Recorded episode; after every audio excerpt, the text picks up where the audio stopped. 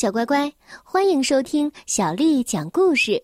我是杨涵姐姐，今天杨涵姐姐继续为你讲的是《齐先生妙小姐》新译本当中的故事。今天呢，我们来认识一位贪吃小姐，作者是来自英国的罗杰·哈格里维斯，翻译叫做任蓉蓉，是由人民邮电出版社为我们出版的。贪吃小姐，小朋友们，当我提到贪吃小姐的时候，在你的印象当中，她应该是什么样子的呢？贪吃小姐当然是是什么？当然是很贪吃了。我必须说，她的饭量大的就像是一个巨人。巨人们当然都是非常贪吃的。贪吃小姐住在樱桃蛋糕小屋里，她的房子很漂亮，长得像一块樱桃蛋糕，而且呢是一整块的樱桃蛋糕。我想住在这样的房子里，食欲也应该是很不错的。这一天啊，是一个美丽的夏日的清晨，那是一个星期一。贪吃小姐比平时醒得早一些，她觉得非常的饿，就走进了厨房，准备呀给自己做一些早饭。的确是一些早饭，是香肠。如果你早饭吃香肠，或者我早饭吃香肠，我们都会吃多少呢？一根儿，要么两根儿。也许是三根儿吧，嗯，那你来猜猜，贪吃小姐早饭要吃多少根香肠呢？来吧，我们来数一数：一、二、三、四、五、六、七、八、九、十。我的天哪，一共是六十六根儿，六十六根儿饱满多汁，而且还滋滋作响的热香肠。这句话说起来有一些费劲儿，而这些香肠吃起来更加费劲儿，除非你是贪吃小姐。贪吃小姐把盘子里的最后一根香肠切成了两段儿，然后把其中一段儿扔进了嘴里，喵喵喵，嗯，他心满意足的呼了一口气。他心里想：“哦，真好吃！现在我再吃点什么好呢？你们猜猜，他又吃了什么？烤面包。哎，如果你早饭吃了烤面包，或者是我早饭吃了烤面包，我们会吃多少片儿呢？嗯，也许两片儿，可能是三片儿吧。”那你可以猜猜，贪吃小姐她的早饭要吃多少片烤面包呢？二十三片儿，二十三片儿厚厚的、美味诱人的烤面包，还要涂上果酱来吃。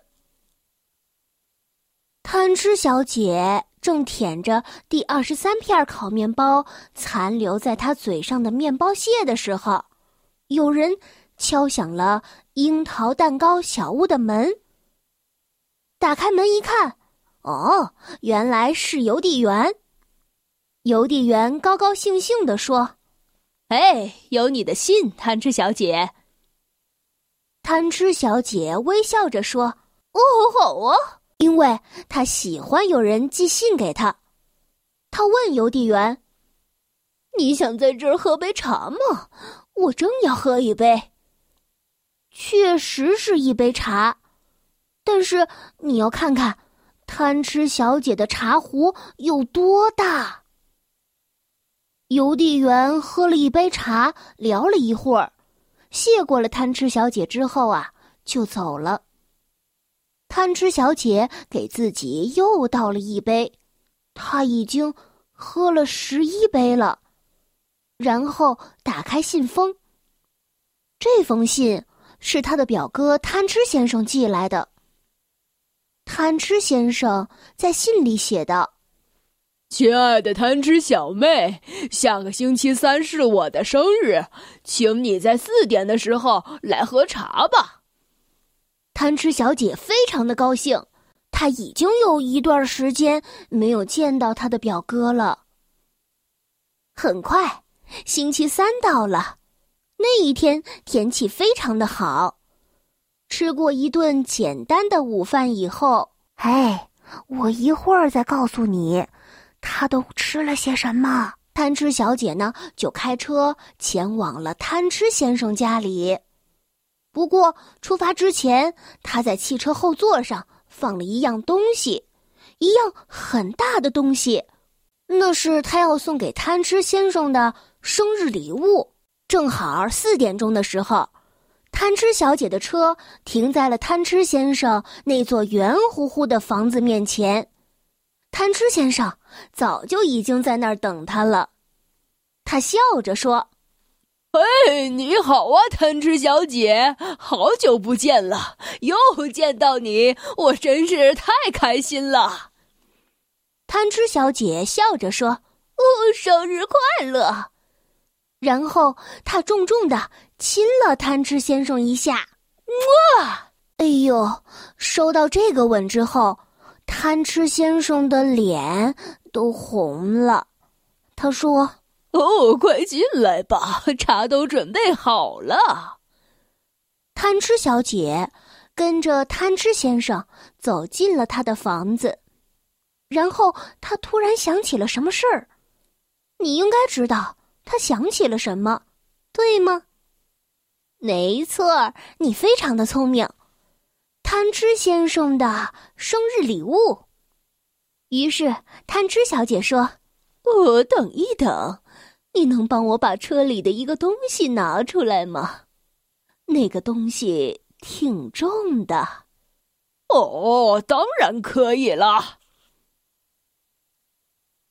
在贪吃小姐汽车的后座上，有一个你见到过的最大的生日蛋糕，那是一个很大、很庞大、很硕大、很巨大、大的不得了的。葡萄干蛋糕，上面盖着厚厚的粉红色的糖衣，中间夹着草莓果酱。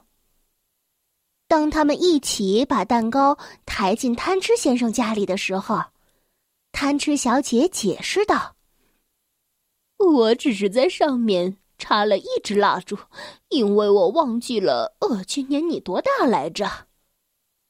贪吃先生笑着说：“哦，你真的不应该忘啊！可是我很高兴你忘了。”贪吃小姐继续说：“这是我今天烤的，我必须要承认，我今天早上不止烤了一只蛋糕。第一个蛋糕烤完以后，看上去很好吃，我把它当早饭吃掉了。”，第二个蛋糕烤完以后，我看起来还是那么好吃，我就把它当午饭吃掉了。哈哈哈！哦，天哪！哦，下午茶的时间到了，贪吃小姐。我们的贪吃先生，笑的嘴角都快咧到耳朵那儿去了。这就是贪吃小姐的故事。小乖乖，今天的故事就为你讲到这儿了。如果你想听到更多的中文或者是英文的原版故事，欢迎添加小丽的微信公众号“爱读童书妈妈小丽”。接下来啊，又到了我们读诗的时间了。今天我要为你读的是宋代诗人苏轼写的《琴诗》。琴诗，宋，苏轼。若言琴上有琴声，放在匣中何不明？若言生在指头上，何不于君指上听？琴诗。宋·苏轼。若言琴上有琴声，放在匣中何不明？若言声在指头上，何不与君指上听？